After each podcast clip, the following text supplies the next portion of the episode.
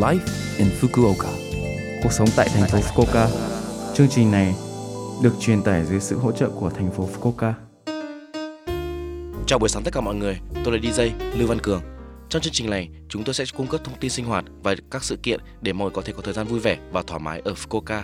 Thứ sáu hàng tuần, tôi là Lưu Văn Cường, đến từ Việt Nam, sẽ truyền tải thông tin đến với các bạn. Chỉ một chút thời gian ngắn thôi, nhưng rất mong các bạn hãy cùng đồng hành với mình nhé. Cuộc sống tại thành phố Fukuoka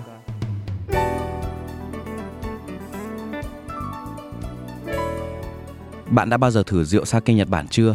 Rượu sake có thể được thưởng thức quanh năm, nhưng mùa đông là mùa làm rượu sake và đây là mùa rượu sake mới được tung ra thị trường. Nguyên liệu làm rượu sake rất đơn giản, gạo, mạch nha gạo và nước nên nguyên liệu và phương pháp quyết định hương vị, chất lượng.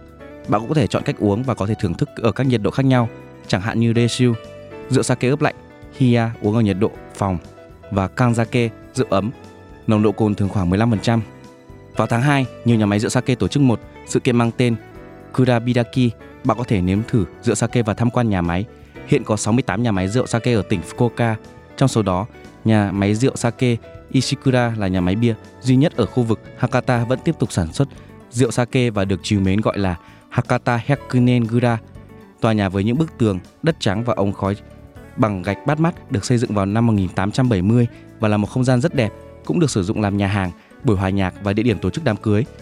Ngoài ra còn có cửa hàng bán trực tiếp để bạn có thể nếm thử và chọn loại rượu sake yêu thích của mình. Lễ khai mở rượu sake Hakata Hyakunenkura năm nay sẽ được tổ chức trong 2 ngày, ngày 29 tháng 2 thứ năm và ngày 1 tháng 3 thứ sáu. Giờ là 14 giờ đến 20 giờ cũng sẽ có nhiều loại đồ uống có cồn được bày bán bao gồm rượu sake mới vắt, góc so sánh rượu sake, đồ uống Amazake, không cồn và bán đồ ăn.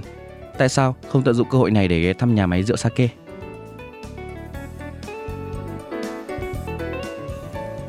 Keko Jin Dạ là một ngôi đền nằm ở giữa Tenjin. Văn phòng đền vừa trải qua một đợt tu sửa lớn cách đây 2 năm và một địa điểm mới đã được bổ sung. Blue Butter Coffee Fukuoka Tenjin Cafe là cửa hàng đầu tiên ở Kyushu đã khai trương ở tầng 1 của tòa nhà văn phòng đền thờ. Blue Butter Coffee được thành lập ở Auckland, Hoa Kỳ, thành phố kinh nghĩa với thành phố Fukuoka và dựa trên ý tưởng rằng trải nghiệm cà phê ngon sẽ làm phong phú thêm cuộc sống. Chúng tôi không chỉ tạo ra cà phê trong cốc mà còn cả không gian.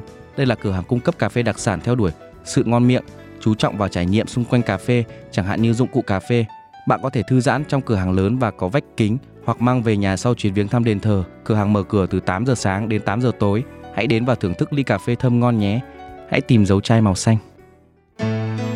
Cuộc sống tại thành phố Fukuoka.